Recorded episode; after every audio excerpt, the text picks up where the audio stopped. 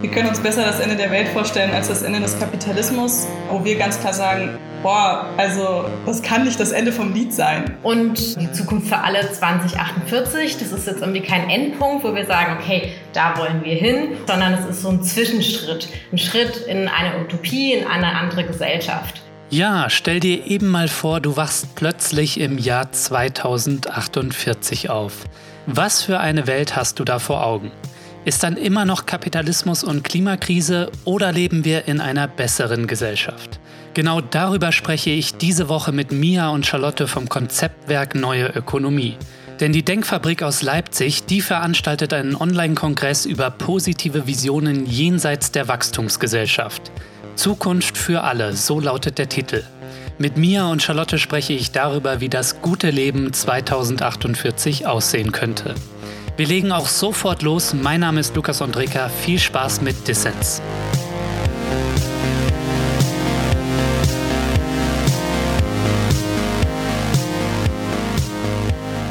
Mia und Charlotte, schön, dass ihr beim Dissens Podcast dabei seid. Ja, hallo, schön, dass wir dabei sind. Wir freuen uns auch. Hallo. Ja, Zukunft für alle, so heißt euer Kongress und der ist Teil eines Versuchs, eine Vision guten Lebens für das Jahr 2048 zu entwerfen. 2048, da bin ich 59 Jahre alt, also ein alter Knacker. Was erwartet mich denn dann? Wie sieht das Happy Land aus, in dem ich da aufwache? Genau, unsere Vorstellung ist, dass sehr viele Gesellschaftsbereiche dann anders ausgerichtet sind zum Beispiel ähm, Bereiche wie Wirtschaft, Gesundheit, Mobilität, Bewegungsfreiheit, Demokratie, Klima, Sorgearbeit und noch viele weitere. Mhm. Aber es gibt natürlich trotzdem immer noch auch Elemente von die wir heute auch kennen. Also es wird, wir stellen uns das nicht komplett anders vor. Es fließt nicht Milch und Honig. Genau, also ich glaube auch sozusagen der Begriff Happy Land den würden wir wahrscheinlich nicht wählen. wir stellen uns vor, dass das Leben hoffentlich besser und anders ist und trotzdem glauben wir, dass auch weiterhin Aushandlungsprozesse ähm, gegenwärtig sind. Wir leben weiterhin irgendwie in Konflikte, weil wir unterschiedliche Vorstellungen haben, wie wir leben wollen. Mhm. Die Zukunft für alle 2048, das ist jetzt irgendwie kein Endpunkt, wo wir sagen, okay, da wollen wir hin und dann ist alles irgendwie fertig, sondern es ist so ein Zwischenschritt, ein Schritt in eine Utopie, in eine andere Gesellschaft. Mhm. Was ich zum Beispiel weiterhin noch finden würde, würde ich sagen, ist auf jeden Fall auch noch die Lohnarbeit, aber viel, viel, viel weniger. Wir gehen davon aus, dass wir vielleicht irgendwie 20 Stunden Lohnarbeit haben und dafür aber viel mehr Zeit für kollektive demokratische Entscheidungsprozesse. Wenn wir zum Beispiel daran denken, wie wir wohnen, wir gehen davon aus, dass wir gesellschaftliche Häuser haben und dass die MieterInnen, die darin wohnen, gemeinsam mitbestimmen können, wer zieht ein, was muss renoviert werden und so weiter und so fort. Das heißt, der einen Seite wird Lohnarbeit viel, viel kleiner und mhm. weniger und damit aber findet auch eine Aufwertung zum Beispiel von Mitbestimmung statt, die dann einfach auch mehr Zeit einnimmt. Ihr beiden, ich muss ja gestehen, mir fällt es ja schwer, in unserer kapitalistischen Gegenwart und bei all den Krisen, die wir erleben, mir eine gute Zukunft vorzustellen, wie ihr es ja vornimmt in dem Kongress Zukunft für alle. Wenn ich mir vorstelle, wie ich 2048 aufwache, dann stelle ich mir irgendwie vor, ich wohne irgendwie in so einer Mini-Wohnbox auf 10 Quadratmetern, äh, muss mich irgendwie auf Clickworking-Plattformen durchschlagen und esse irgendwelches synthetisches Essen. So, und anderen Menschen geht's natürlich noch beschissen als mir privilegierten Menschen im globalen Norden. So zum Beispiel, wir denken an die Klimaflüchtlinge. Warum brauchst du denn aus eurer Sicht eine gute Erzählung oder warum seid ihr eigentlich optimistisch, wenn ihr in die Zukunft blickt? Was spannend ist, ist, dass wir uns auf, ähm, irgendwie besser das Ende der Welt vorstellen können als das Ende des Kapitalismus, was ja irgendwie ein totaler Widerspruch ist oder irgendwie total absurd. Also da stimme ich mhm. dir so ein bisschen zu, was du sagst. Zugleich aber haben wir dieses Projekt gemacht, Zukunft für alle, weil wir davon überzeugt sind, dass wir auch Zeit für was Positives haben, dass wir darüber sprechen müssen, was unsere Vorstellungen sind und dass das total viel Energie und Motivation freisetzt. Also das ist ein Denkanstoß, eine Einladung zum Denken und Träumen und aber auch so zum Weiterdebattieren. Mhm. Genau, und für mich ist auch ein wichtiger Punkt, dass ähm, ich würde sagen, wir, wie auch viele andere Menschen, die sich eh gegen Ungerechtigkeit oder für eine andere Welt einsetzen, führen eben vor allem Abwehrkämpfe. Mhm. Aber wir brauchen natürlich diese Vision, um eben auch dem was entgegenzusetzen, also diesen Dystopien in unseren Köpfen. Und für mich ist daher schon auch dieses Projekt füllt für mich auch eine Lücke. Was ich mich ja noch gefragt hatte, wenn ich jetzt das Jahr 2048 höre, wieso eigentlich 2048? Also wie kommt dieser Zeithorizont zustande? Ne? Ja, 2048 liegt daran, wir haben 2018 die Projektidee entwickelt und dachten, na ja, wir brauchen irgendwie eine Zeitspanne, die realistisch ist. Und so eine Generation sind ungefähr so 30 Jahre. Und deswegen mhm. kamen wir auf 2048, ähm, was irgendwie, es ist irgendwie auf eine Art greifbar, weil es in Anführungszeichen nur 30 Jahre sind und zugleich ist es aber dennoch relativ weit weg, um wirklich gesellschaftliche Veränderungen voranzutreiben oder sich vorzustellen. Mhm. Ja, ich muss gestehen, das ist ein ganz guter Zeitpunkt. Wenn ihr jetzt irgendwie 2078 gewählt hättet, dann wäre ich so, oh fuck it, äh, da bin ich dann ohnehin schon tot. Da muss ich jetzt auch nicht dran mitwirken, ne? Voll, total. Und es geht ja wirklich auch darum, auf der einen Seite die Utopie zu haben und sich das konkret vorzustellen, aber uns ist auch wichtig, die Schritte dahin aufzuzeigen ähm, und klar zu machen, hier und hier können wir ansetzen, hier und hier können wir weitergehen und das halt dann vorstellbar und greifbar zu machen. Ja, ich finde euer Projekt mega, mega wichtig. Ähm, ich habe ja auch von euch dankenswerterweise diese Broschüre zum Kongress zur Verfügung gestellt bekommen, die eigentlich erst im Oktober, habt ihr mir gesagt, veröffentlicht wird. Ich habe sie schon im Vorfeld bekommen. Das ist eins der Privilegien, die man mit diesem Podcast hat. Vielen Dank dafür. Und ich fand es einfach super, weil man da mal irgendwie lesen konnte, so für verschiedene Bereiche durchdekliniert, ne, demokratisches Entscheiden, unsere Wirtschaft, ne, unser Wohnen, unsere Mobilität etc. pp, unsere Bildung, die Sorgearbeit, wie es anders sein könnte. Und das fällt einem ja in der Gegenwart tatsächlich hier und da sehr schwer. Und ich halte das aber für so wichtig, weil ich erlebe das im Gespräch mit Leuten, die nicht besonders politisiert sind, wie schnell die demotiviert sind und keinen Bock mehr auf irgendwas haben, weil wir oft nur nörgeln, ne? Und da nehme ich mich nicht aus, ne? Also es fehlt irgendwie so die Erzählung, die die Leute mitreißen kann. Und da finde ich, da leistet ihr einen wertvollen Beitrag. Ja, danke schön. die Ideen sind nur zustande gekommen, weil wir mit richtig vielen Menschen gesprochen haben. Mhm. Ähm, und das sind die Ideen von ganz, ganz vielen Köpfen.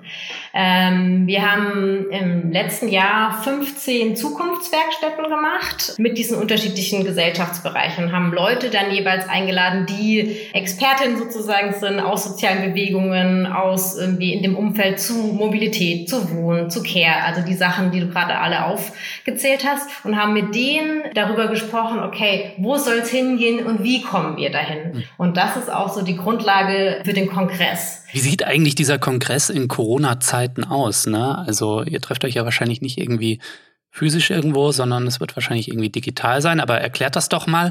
Und wie können eigentlich die Leute, die uns jetzt gerade hier zuhören, wie können die eigentlich da mitmachen beim Kongress? Ja, als klar wurde, dass Corona uns einen Strich durch die Rechnung macht, haben wir alles auf digital umgestellt. Mhm. Und es gibt aber trotzdem ganz viele Partizipationsmöglichkeiten.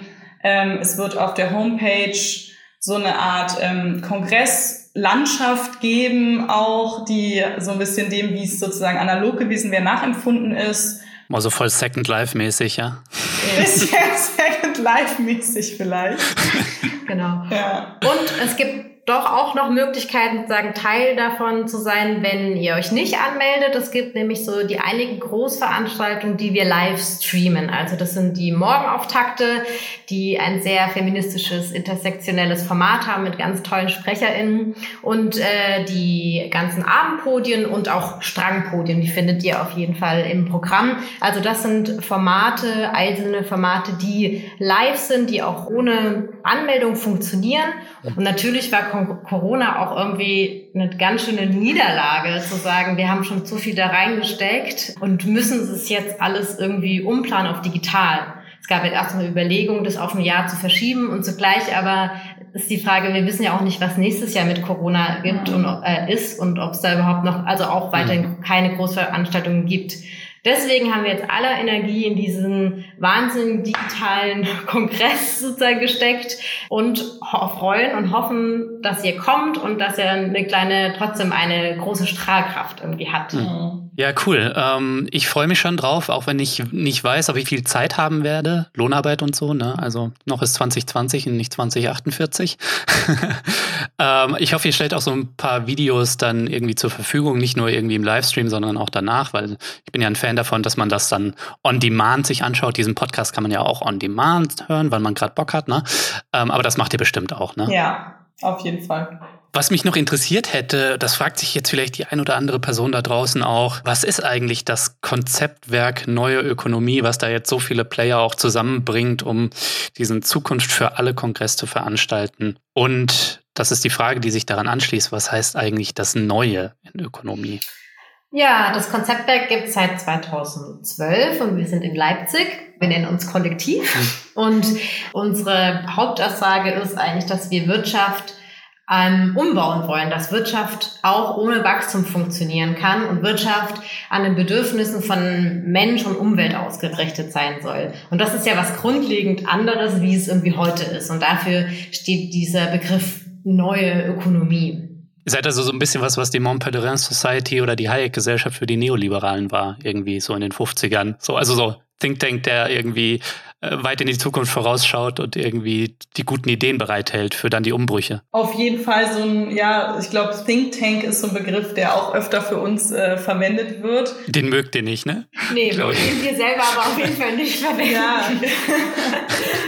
ähm, aber klar, ne, letztendlich sitzen wir hier quasi zusammen und ähm, basteln natürlich auch viel an gewissen Konzepten, aber gehen auch viel nach außen mit der Bildungsarbeit, mit Veranstaltungen, sind viel in Kontakt mit sozialen Bewegungen, machen da auch Vernetzungsarbeit. Mhm. Ja, eine sehr vielfältige Arbeit ähm, und man kommt mit sehr vielen interessanten Organisationen und Menschen auch in Berührung. Wie seid ihr eigentlich organisiert? Also das habt ihr schon ein bisschen gesagt, das Kollektiv, aber wie viele Leute arbeiten bei euch? Ähm, ist das irgendwie alles hierarchiefrei oder so? Und äh, was vielleicht auch noch interessant wäre, wie finanziert ihr euch? Also wo kommt die Kohle her? Ähm, genau, aktuell sind wir 17 Personen im Kollektiv und dann gibt es auch noch Menschen, die sind nicht Teil des Kollektivs, ähm, die sind ProjektmitarbeiterInnen, das sind acht. Hm. Ähm, also insgesamt 25 Personen aktuell. Und ähm, wir entscheiden tatsächlich äh, basisdemokratisch im Konsensprinzip. Das heißt, die wichtigen, die Kollektiventscheidungen, die zum Beispiel Personalfragen oder langfristige Fragen, wo geht's inhaltlich hin, die äh, entscheiden wir alle zusammen. Hm. Und ja. ähm, wir arbeiten möglichst hierarchiefrei. Ich glaube, es ist natürlich ganz ohne Hierarchien geht das irgendwie nicht. Und wir haben zum Beispiel eine Gesamtkoordination, die aber zum Beispiel keine Entscheidungsbefugnis hat. Das heißt, immer wenn wir bestimmte Sachen haben, dann werden die ins Kollektiv gegeben. Mhm. Dadurch natürlich kann man meinen, dass vielleicht die Entscheidung ein bisschen länger dauert und zugleich aber haben wir auch eigentlich schon ein ganz gutes System entwickeln, wo wir auch sehr effizient entscheiden können oder eine bestimmte Diskussionskultur entwickelt, ähm, Bedenken zu hören und die einzufriemeln und die Vorschläge zu erweitern. Ähm, das läuft also ziemlich gut. Finanziell haben wir so einen Mix an verschiedenen Konzepten sozusagen. Uh, George Soros, ne? Uh, und, oder Bill Gates, ne? Irgendwo im Hintergrund. Das wäre. Darüber reden wir jetzt nicht. nee, also was ist unsere Grundlage? Wir nehmen kein Geld von ähm, profitorientierten Unternehmen. Hm. Vor allem haben wir Projektgelder von politischen Stiftungen oder anderen Stiftungen, die wieder je, wo wir jährlich Projektanträge schreiben müssen. Ein Teil sind unsere Honorare. Wenn man uns einlädt, dann im besten Fall können wir manchmal kleine Honorare erzielen. Und ähm, des Weiteren sind aber auch Spenden, wo wir versuchen, halt den unseren Spendenkreis immer größer werden zu lassen, weil das natürlich auch die Gelder sind, die uns dazu befähigen, ähm, relativ freie Arbeit zu machen. Mhm. Und an der Stelle muss man auch sagen, gibt es natürlich auch hier immer wieder so äh, die kollektivinterne Dystopie, dass das vielleicht auch irgendwann nicht mehr möglich ist, weil es auf jeden Fall sehr schwierig ist und wir schon sehr kreativ dabei sein müssen, die nötigen Gelder zusammenzubekommen, weil das eine Arbeit ist, die nicht ähm, jetzt üppig finanziert wird und wird tendenziell auch nicht einfacher. Die Leute da draußen wollen natürlich auch immer ein bisschen wissen, mit wem quatsch ich da eigentlich. Also, Mia, du darfst uns jetzt erzählen, wenn Charlotte eine Figur in einem Science-Fiction-Film wäre, ich weiß nämlich aus dem Vorgespräch, dass du Science-Fiction magst. Also wenn Charlotte eine Figur in einem Science-Fiction-Film wäre, wer wäre sie dann und warum wäre sie diese Person? Charlotte wäre auf jeden Fall mein R2D2. Es war jetzt das Erste, was mir auf jeden Fall so impulsiv in den Kopf kam, obwohl es oh, Star Wars nicht mein Lieblings-Science-Fiction-Geschichte ist. Eine sehr beschäftigte und sehr hilfsbereite und hilfreiche Person, auf jeden Fall, die man immer dabei haben muss, wenn es um die wichtigen Sachen und die wichtigen Kämpfe geht. Sehr gut, Charlotte, wie fühlt sich das an, als R2D2 gesehen zu werden? Ich muss ja sagen, dass ich Science-Fiction-mäßig überhaupt keine Ahnung habe und nicht weiß, was dass ich bin. Ich müsste das jetzt erstmal googeln, aber es hört sich auf jeden Fall nach einer guten Figur an. Okay, ich sehe, ihr habt was nachzuholen. Also Charlotte, schau dir R2D2 in Star Wars an. Spätestens nach diesem Gespräch auf jeden Fall. Sehr gut. Genau, und jetzt drehen wir den Spieß um. Charlotte, du bist dran. Wenn Mia eine Superheldin wäre, wer wäre sie dann und warum? Gott sei Dank hast du mir nicht die Science-Fiction-Figur-Frage gestellt. Ich hätte sie nicht beantworten können.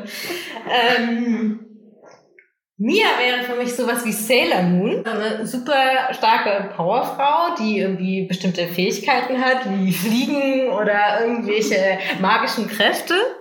Weil Mia würde ich so beschreiben, die kann ganz gut in vielen Situationen die Ruhe bewahren. Für mich ist sie ganz oft so ein fester Fels in der Brandung, auf die ich mich verlassen kann und die mir ganz viel Kraft gibt dafür, dass ich eine Lokomotive sein kann. Schön. Ja, falls sich übrigens irgendwer da draußen fragt, was ist der Lukas für ein Superheld? Ich glaube, ich wäre Kick-Ass. So ein bisschen vertrottelt, aber irgendwie doch mit dem Herz am rechten Fleck. Auch gut zu wissen. Ja, wir konnten das jetzt natürlich nicht dich quasi auch fragen. Nee, nee, ich stelle ja auch die Fragen hier. Das geht nicht umgekehrt. Also, genau. Ihr beiden, was mich noch interessiert hätte, mh, mm, ihr seid ja Transformationsarbeiterin, Berufsaktivistin, wie auch immer man es nennen möchte, ähm, im Konzeptwerk Neue Ökonomie. Wenn ihr nicht gerade da arbeitet und den Kapitalismus platt macht, was macht ihr denn dann? Also, wenn wir nicht den Kapitalismus platt machen, dann machen wir natürlich das Patriarchat platt. Das ist klar unser Hobby. Das ist unser Nebenjob. unser Nebenjob. In meiner Freizeit zum Beispiel bin ich noch in einem tollen feministischen Thai-Box-Verein aktiv. Sidekick ist der Name, falls es euch interessiert. Es ist ähm, auf jeden Fall viel Selbstermächtigung und Raum geben, ähm, Kampfsport feministisch machen, mhm. zu kämpfen, an seine Leistungsgrenzen zu kommen und trotzdem in einem geschützten Raum zu sein. Und das gibt irgendwie total krass viel Kraft und ähm, Spaß, sowohl für einen selber, aber auch zu sehen, das in, in einem Miteinander zu machen. Hm. Es ist witzig, dass du das erzählst, weil ich gerade letztens mit einem Kumpel aus Frankfurt drüber gesprochen habe und der macht auch Thai-Boxen, wenn das jetzt dasselbe ist, Muay Thai. Und mit dem habe ich dann mich über Buakau unterhalten. Irgendwie so einem voll krassen Thai-Boxer, ähm, den ich schon auf YouTube gesehen habe. Ich mache selbst keinen Kampfsport, aber manchmal schaue ich mir so YouTube-Kampfsport-Videos an, wenn mir langweilig ist. Was ist denn vielleicht eine coole Boxerin, die ich mir anschauen könnte, damit ich nicht immer nur irgendwie Männern beim Kampfsport zusehe? Wenn ich auf jeden Fall Kämpfe schaue, vor allem immer nur von Frauen oder von FLTI-Personen. Da wären zum Beispiel zu nennen Miriam Uslu aus Deutschland oder Tiffany van Soest oder aus Thailand. Ich weiß nicht, ich hoffe, ich spreche den Namen jetzt richtig aus, wahrscheinlich nicht. Lomane Chalamnoy Sit Chayane. Sehr gut. Ja, Feminismus ist auf jeden Fall, würde ich sagen, ein großes Thema, auch ein Lebensthema. Ähm, ich meine, wir sind beide auch immer wieder zum Beispiel ins Netzwerk Care Revolution eingebunden oder auch ins ähm, feministische Streiknetzwerk.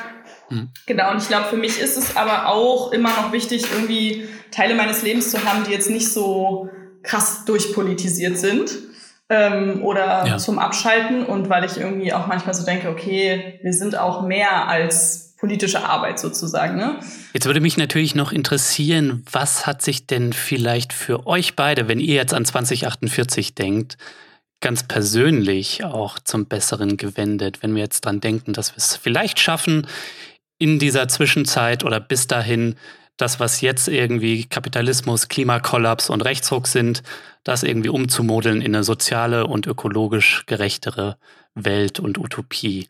Was hat sich dann für euch im Vergleich zu heute dann ganz persönlich vielleicht zum Besseren gewendet? Also wir haben auch in Vorbereitung auf heute darüber diskutiert und festgestellt, dass wir wahrscheinlich nicht zu den Menschen gehören, für die sich am allermeisten ändert, weil wir in vielen Bereichen mhm. auch schon zum Beispiel ähm, in kollektiven Organisationen arbeiten und leben. Aber gleichzeitig finde ich für mich interessant, zum Beispiel dieser Punkt von ähm, eine soziale Sicherheit zu haben. Also auch eine, ähm, eine finanzielle Absicherung, die eben nicht hm. alleine von meiner Erwerbsarbeit abhängt und dadurch die Möglichkeit zu haben, okay, wie möchte ich eigentlich meinen Tag zu gestalten? Wie möchte ich mein Leben gestalten? Und ich glaube, die andere interessante Frage für mich wäre schon auch eine der Sorgearbeit, wo ich merke, wir als weiblich sozialisierte Personen übernehmen nach wie vor viel ähm, emotionale Sorgearbeit in unseren Freundinnenschaften, dass wir da eben ja auch uns eine große Umverteilung vorstellen und eine Aufwertung dieser Fähigkeiten wäre für mich persönlich schon ein Gewinn.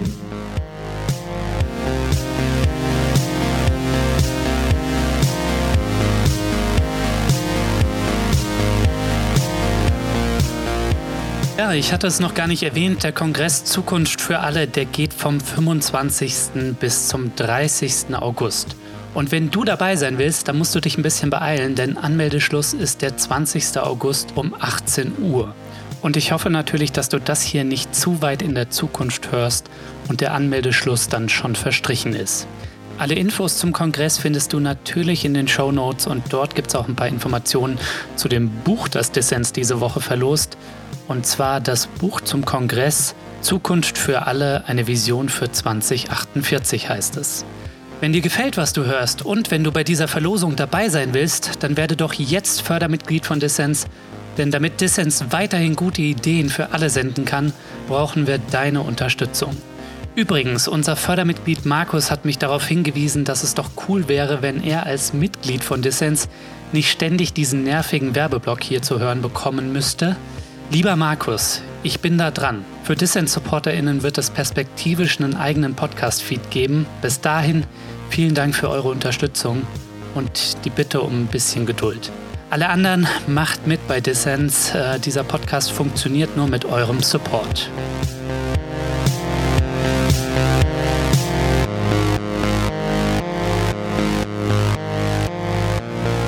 Ja, du hörst den Dissens-Podcast. Zu Gast sind Mia und Charlotte vom Konzeptwerk Neue Ökonomie.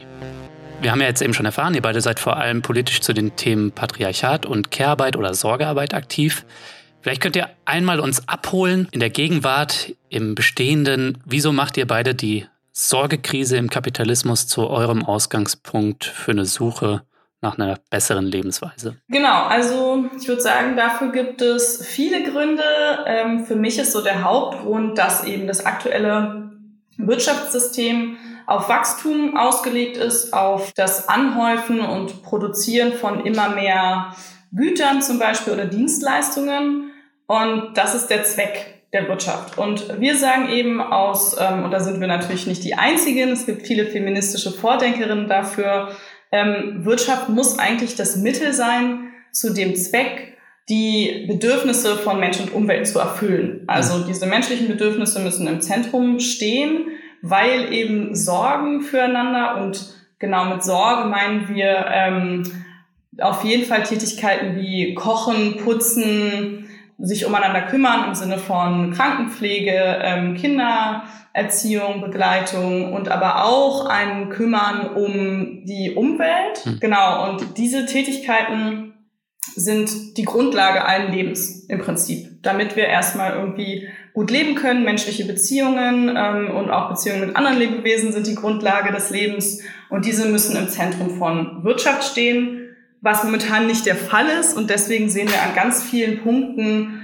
die sogenannte Sorgekrise. Was meint das? Verschiedene Punkte, ne? Also was wir jetzt vielleicht durch Corona auch ähm, immer wieder auch stark in den Medien waren, wie belastbar ist unser Gesundheitssystem, wie viele Menschen arbeiten da überhaupt, was für einen Lohn bekommen die. Hm. Ein anderer Punkt ist die Verteilung von Sorgearbeiten, also wer macht diese Arbeit, dass die historisch gewachsen und das ist nichts Natürliches, vor allem bei Frauen oder an Menschen ausgelagert wird, die weniger privilegiert sind und das ist auf jeden Fall ein Problem, dass halt wie unsichtbare Arbeit oder Care-Arbeit abgewertet wird, weniger bezahlt wird und dem Weiblichen zugeschrieben wird. Also Sorgearbeit, wenn ich es richtig verstehe, steht 2048 im Zentrum und nicht mehr am Rande des Wirtschaftens. Und ähm, wenn wir es mal ganz konkret machen, in Pflegemedizin, Gesundheitsversorgung und Erziehungsarbeit arbeiten dann einfach auch mehr Leute und sind besser bezahlt, oder? Und vielleicht Leute, die vorher irgendwie ich weiß nicht, in der Rüstung gearbeitet haben oder in der Automobilindustrie, die schulen dann um und halten dann irgendwie Babys auf dem Arm statt irgendwie Gewehre. Auf jeden Fall ein Thema, was ähm, uns auch immer wieder beschäftigt, weil das natürlich nicht von einem Tag auf den anderen geht und Menschen ja auch zu Recht an ihren Arbeitsplätzen hängen. Hm. Aber für eine Gesellschaftsvision ist ja schon interessant, es sich zu überlegen, ja, genau, ne, welche Bereiche sind total im Moment unterfinanziert und unterbesetzt. Und das ist eben auch der ganze Pflegebereich in Bezug auf Altenpflege, Kindererziehung und auch Kranke, wo wir eben sagen, genau, ähm, das sollte ins Zentrum des Wirtschaftens und der Gesellschaft und damit eben auch eine hm. Aufwertung, also eine Aufwertung dieser Tätigkeiten an sich, die momentan sowohl wie sie bezahlt sind,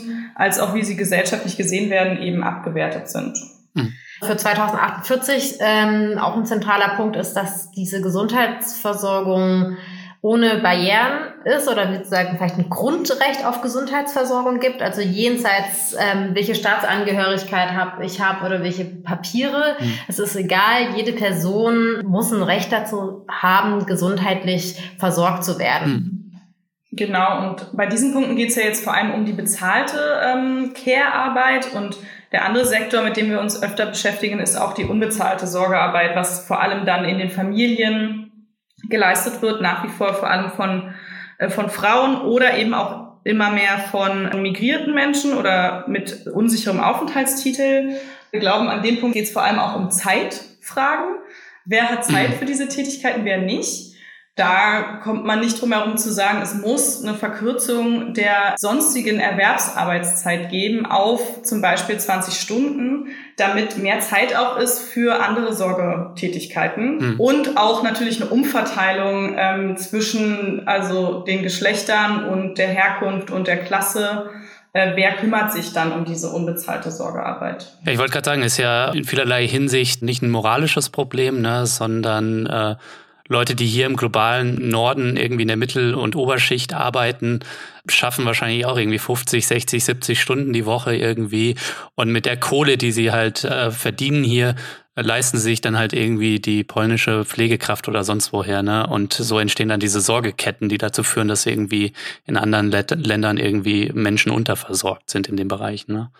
Ja, total. Also ist ja auf jeden Fall auch eine Kritik an sozusagen der Emanzipation, auch der Emanzipation der weißen Mittelstandsfrau so ähm, mhm. hier im globalen Norden, die es halt einfach dann schafft, äh, bestimmte Dinge auszulagern. Und das ist das Problem bleibt ja irgendwie weiter bestehen. Es wird einfach nur weiter ausgelagert, so dass es einfach nicht mehr sichtbar ist. Ne? Also wer kümmert sich dann in den Ländern, wo die, die Frauen oder die Menschen migrieren, ähm, da um die Sorgearbeit? Da, da findet ja keine Umverteilung dann statt. Das sind dann auch eher sozusagen die Kinder oder die, die Schwester, Geschwister, die das untereinander machen oder die Großmütter oder sowas. Ja, oft fehlt uns einfach die Zeit. Ne? Also wenn ich jetzt gerade hier, das sehen jetzt natürlich die Hörerinnen und Hörer nicht, wenn ich jetzt aber hier in meinen Raum schaue, dann sieht es ziemlich chaotisch aus. Und äh, gerade mal hier bei dem Podcast und nachher muss ich auch noch arbeiten.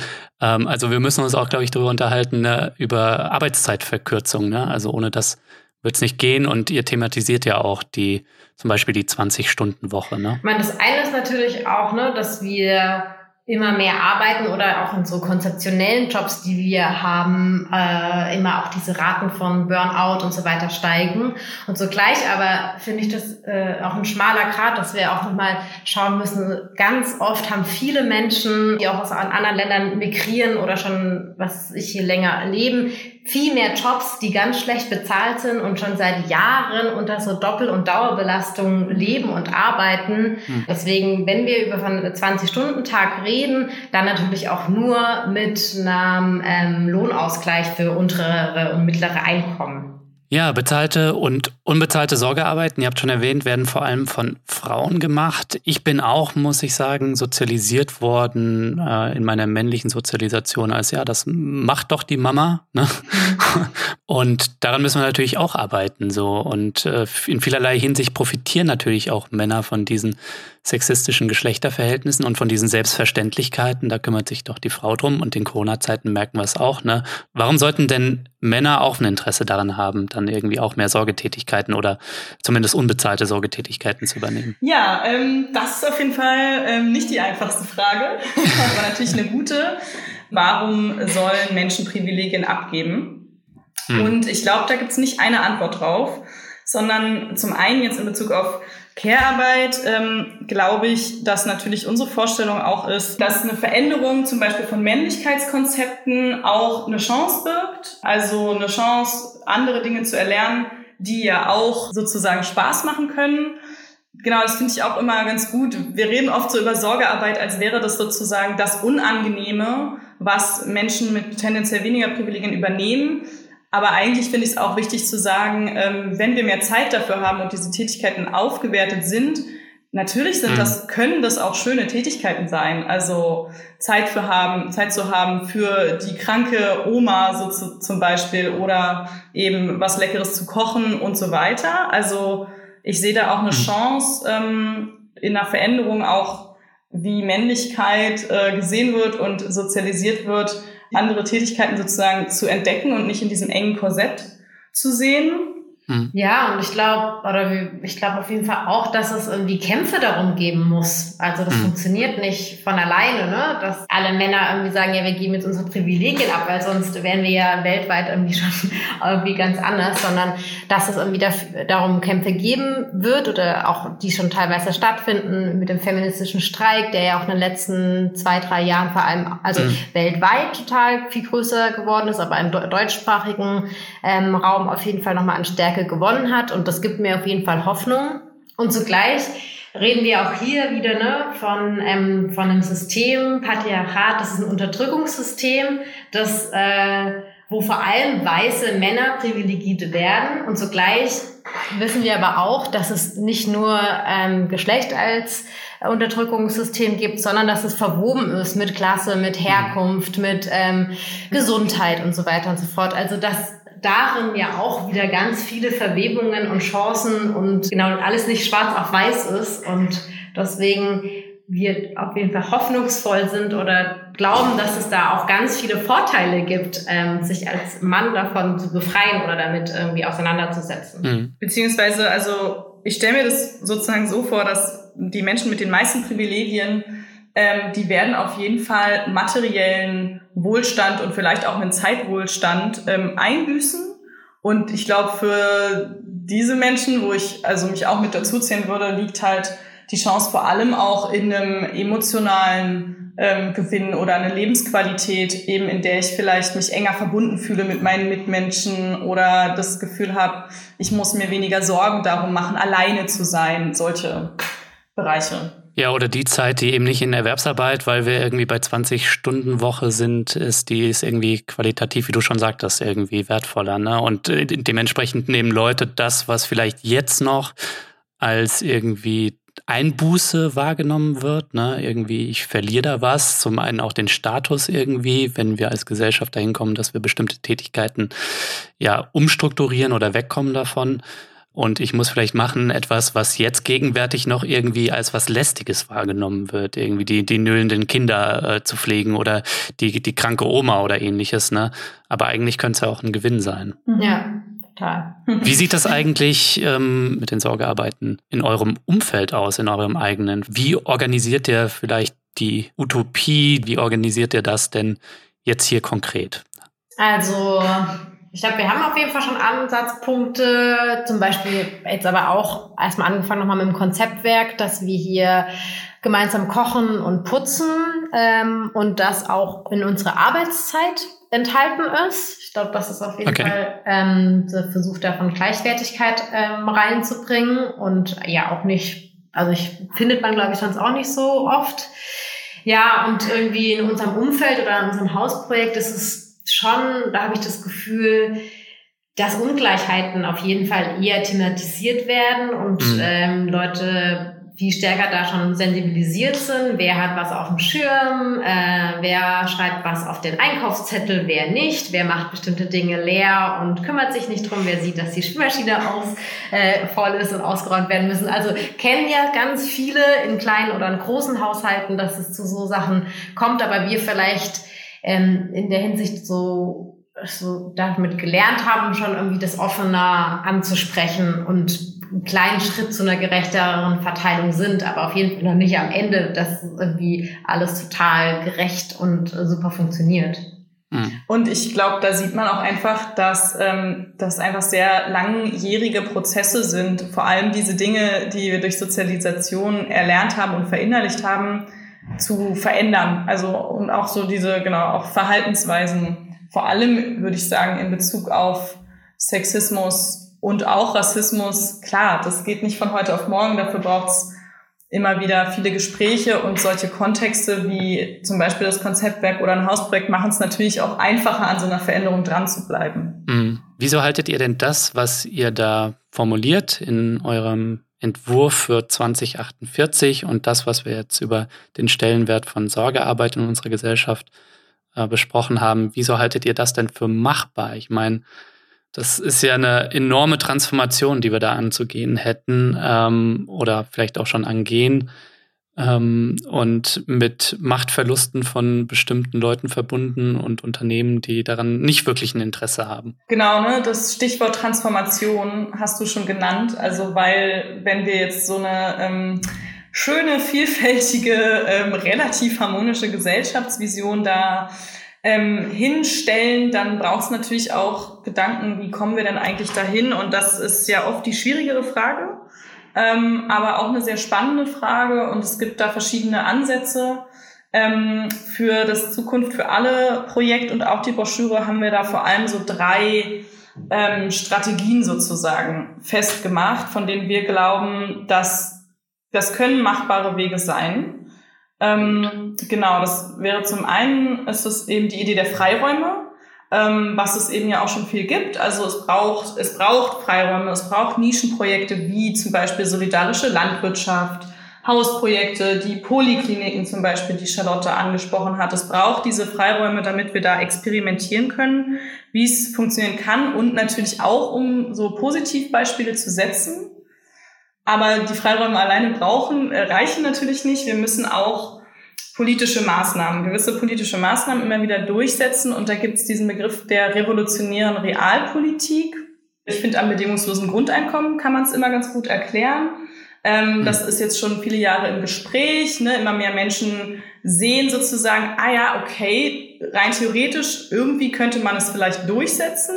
Also es wäre, ähm, es wäre sozusagen auch auf einer ähm, parteipolitischen oder regierungspolitischen Ebene eine Maßnahme, die aber äh, revolutionäres Potenzial entfalten kann in Form von, da ist das Potenzial drin, ähm, dass Menschen dann wirklich ähm, abgesichert sind, eventuell auch weniger arbeiten könnten und so weiter. Also revolutionäre Realpolitik ist ein weiteres wichtiges Stichwort für Transformationswege.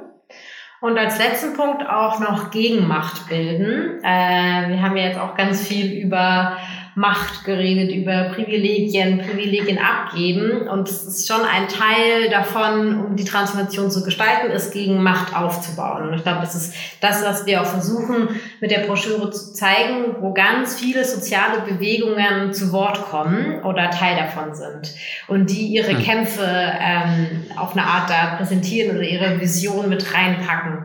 Und ähm, wir brauchen ganz viele Akteure, die auch teilweise unterschiedliche Strategien haben, ähm, die halt verschiedene Dinge angehen, um gemeinsam dann eine Gegenmacht zu dem Großen bilden können. Und ich glaube, dieser Dreiklang aus Freiräume, revolutionäre Realpolitik und Gegenmacht, das ist so, das sind so die Strategie, die Strategie für einen Transformationsprozess, den wir da sehen. Äh, Parteien habe ich da jetzt nicht groß gehört, oder?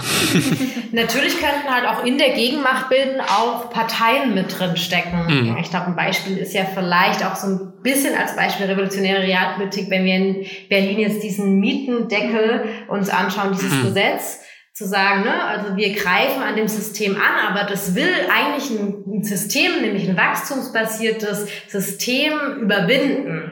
Und das ist, glaube ich, so der spannende Punkt, wo wir ansetzen können. Und da braucht es natürlich auch irgendwie Mehrheiten oder Parteien, die mitziehen können oder diese Forderungen mit einbringen. Mein Gefühl ist ja so ein bisschen, oder wenn ich schaue, und da bin ich jetzt vielleicht äh, der Devil's Advocate, es fehlt zum einen an parteipolitischen Mehrheiten, so, das ist das eine, und es fehlt vielleicht auch trotz Fridays for Future, Ende Gelände und Co., also der starken Klimabewegung in Deutschland an ähm, noch stärkeren sozialen Bewegungen für solche grundlegenden Gesellschaftsveränderungen. Bin ich da irgendwie zu pessimistisch oder anders gefragt, was macht euch da trotzdem hoffnungsvoll? Ja, ich glaube, da gehen die Meinungen auch hier im Konzeptwerk wahrscheinlich immer wieder auseinander. Genau, deswegen kann ich da, glaube ich, nur so aus persönlicher Sicht sprechen. Ich glaube schon auch oft, dass der große Wandel nicht von Deutschland ausgehen wird, ehrlich gesagt. Also ich sehe es hm. ähm, in anderen Ländern, ähm, auch in anderen europäischen Ländern schon mehr. Ähm, mhm. Auch zum Beispiel in die feministische Streikbewegung kam ähm, aus Ländern wie Argentinien zum Beispiel rüber, geschwappt nach Spanien und dann wurde es auch in Deutschland aufgegriffen. Also für so ein bisschen deutschen Bashing bin ich immer zu haben. Irgendwie, die kaufen die Bahnkarte erst äh, für die Revolution oder so. Ne?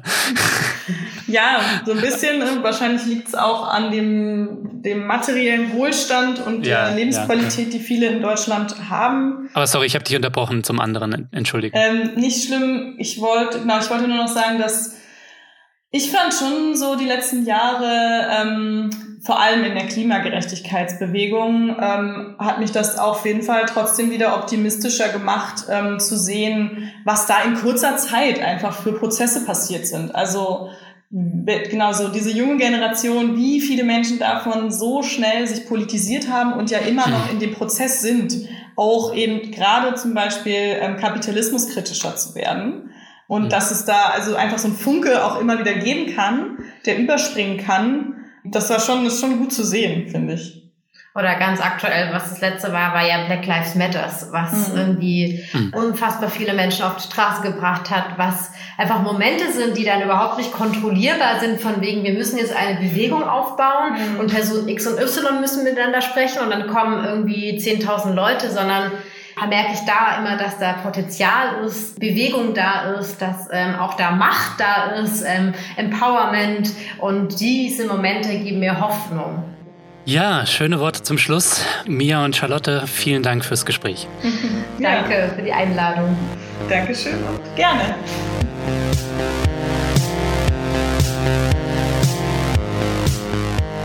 So, das war der Dissens Podcast für diese Woche. Schön, dass ihr dabei wart. Zu Gast waren Mia und Charlotte vom Konzeptwerk Neue Ökonomie. Wenn ihr noch mehr kluge Leute hören wollt, dann unterstützt doch Dissens. Das geht schon ab 2 Euro im Monat, also für weniger als eine Tasse Kaffee. Mit eurem Beitrag tut ihr nicht nur etwas Gutes, nein, ihr habt auch Woche für Woche die Chance auf coole Gewinne. Dissens verlost diese Woche das Buch Zukunft für alle, eine Vision für 2048. Alle Infos zum Buch und dazu, wie ihr mitmachen könnt, gibt es natürlich in den Show Notes. Und da findet ihr auch ein paar Informationen dazu, wie ihr beim Kongress Zukunft für alle mitmachen könnt. Das war's dann auch von mir für diese Woche. Vergesst nicht, Dissens zu abonnieren, wenn ihr das noch nicht gemacht habt, auf Apple Podcasts, Spotify oder der Podcast-App eurer Wahl. Ich freue mich natürlich auch immer, wenn ihr mir schreibt mit Kommentaren und Anregungen. Danke fürs Zuhören und bis nächste Woche.